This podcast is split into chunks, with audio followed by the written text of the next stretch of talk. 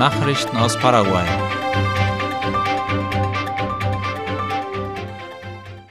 Der Pilcomayo-Fluss ist wieder etwas angestiegen. Laut dem Nachrichtenportal OI stieg der Pegel in den letzten Tagen im oberen Einzugsgebiet des Pilcomayo, insbesondere in Villamontes, Mission La Paz und Pozo Hondo an der Grenze zu Argentinien. Seit dem vergangenen Mittwoch hat der Wasserstand allmählich eine Tiefe von über drei Metern erreicht. Gestern wurde eine Wassertiefe von 3,56 Metern gemessen. Heute sank der Flusspegel leicht auf 3,31 Meter. In den vergangenen Wochen hat die Pilcomayo-Kommission mit Hochdruck an der Säuberung des Flussbettes gearbeitet.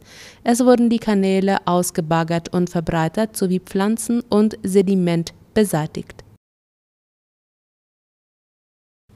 Präsident Peña hat sich in Rom mit dem Papst getroffen. Der paraguayische Staatschef ist am vergangenen Sonntag zu einem offiziellen Besuch nach Italien aufgebrochen. Gestern empfing Papst Franziskus Santiago Peña und seine Frau Leticia Ocampos, wie die Zeitung La Nación informiert. Während des Treffens wurden die Beziehungen zwischen dem Vatikan und Paraguay hervorgehoben, sowie die Erwartungen der Regierung im Kampf gegen die Armut. Weitere Gesprächsthemen waren der Umweltschutz und die Situation der Länder in Südamerika. Da Papst Franziskus an einer Lungenentzündung leidet, sei das Treffen nur kurz gewesen, teilte das Presseamt des Vatikans mit. Ein Telefonanruf ermöglicht jetzt den Blick in die Geschichte Paraguays. Das Projekt Anrufe in die Vergangenheit ist eine Miniserie in Form von Podcasts, die die paraguayische Geschichte erzählen.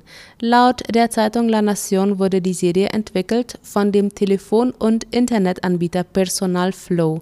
Durch einen kostenlosen Anruf kann man Teile der Geschichte Paraguays hören. Jedes Kapitel wird erzählt von einem renommierten Historiker. Um sich die Geschichten anzuhören, wählt man die Nummer Sternchen 1811. Das Projekt wurde international ausgezeichnet und vom Kulturministerium zu kulturellem Interesse erklärt. Laut den Gründern von Projekt Llamadas al Pasado entstand die Idee daraus, dass in Paraguay nur wenige Bücher gelesen werden. Eine Person liest pro Jahr 0,25 Bücher, so die Statistik. Trotzdem wird die Geschichte unseres Landes meist nur in Büchern erzählt.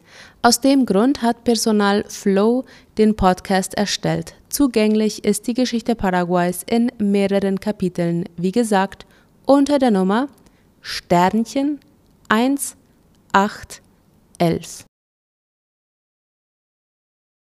In Puerto Limpo wird erstmalig ein Fall von Viehdiebstahl öffentlich verhandelt. Wie die Zeitung ABC Color berichtet, sind drei Personen in dem Fall angeklagt.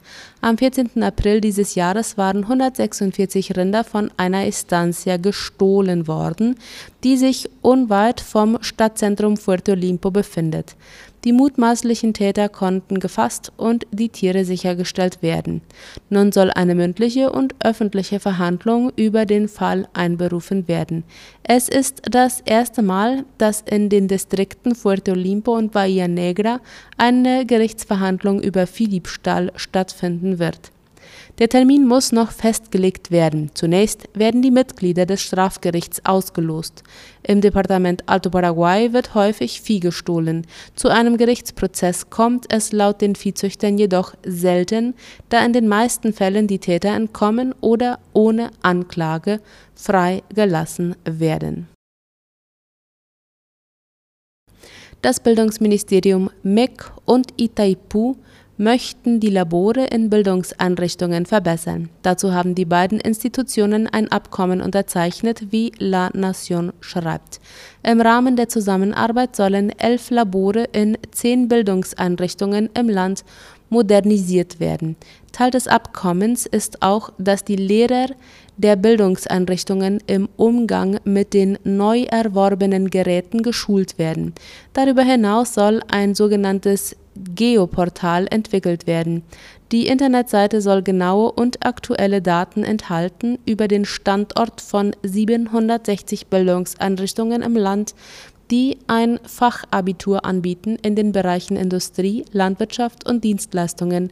In dem Geoportal sollen zudem die Innenräume der Labors in einem 3D-Modell abgebildet sein. Nachrichten aus aller Welt.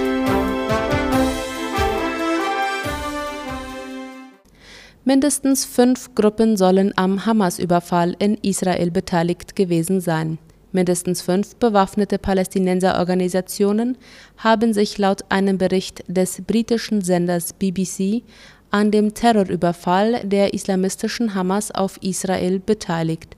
Fünf Gruppen hätten im Anschluss an das Hamas-Massaker am 7. Oktober Videos veröffentlicht, die beweisen sollten, dass sie bei dem Terrorüberfall dabei waren. Bei dem Überraschungsangriff wurden nach israelischen Angaben mindestens 1200 Menschen getötet und rund 240 Geiseln in den Gazastreifen verschleppt. Laut BBC teilten drei weitere Palästinensergruppen auf Telegram lediglich schriftlich mit, Sie seien ebenfalls an dem Massaker am 7. Oktober beteiligt gewesen. Insgesamt gaben laut Bericht drei der Gruppen an, sie hätten selbst Geiseln an dem Tag in den Gazastreifen verschleppt. Darunter ist auch die Terrororganisation Islamischer Dschihad. Die Angaben sind derzeit nicht unabhängig zu prüfen. Spanien und Paraguay treiben Abkommen zwischen der EU und dem Mercosur voran. Das Abkommen ist ein wichtiger Eckpfeiler für eine engere wirtschaftliche Zusammenarbeit der Ländergemeinschaften, wie Latina Press schreibt. Der 7. Dezember könnte ein Schlüsseldatum für den Abschluss des Abkommens sein, da sich die vier Mercosur-Mitgliedsländer an diesem Tag in Brasilia treffen werden. Der Präsident der spanischen Regierung Pedro Sánchez führte gestern ein Gespräch mit dem Präsidenten Paraguays Santiago Peña, in dem er das Engagement Spaniens zum Ausdruck brachte, den Abschluss des Handelsabkommens während der spanischen EU-Ratspräsidentschaft zu fördern. Der spanische Präsident meinte, die Beziehung zu Lateinamerika sei sehr wichtig. Frau des ukrainischen Geheimdienstchefs vergiftet. Die Ehefrau von Kyrylo Budanov ist vergiftet worden, wie der ORF meldet.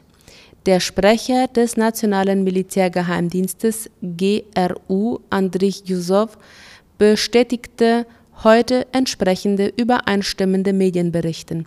Die Frau Budanovs werde in einem Krankenhaus behandelt, hieß es. Wann der Vorfall stattgefunden habe, wurde nicht gesagt. Eine ukrainische Zeitung zitierte Geheimdienstkreise, wonach sie mit Schwermetallen vergiftetes Essen erhalten haben soll.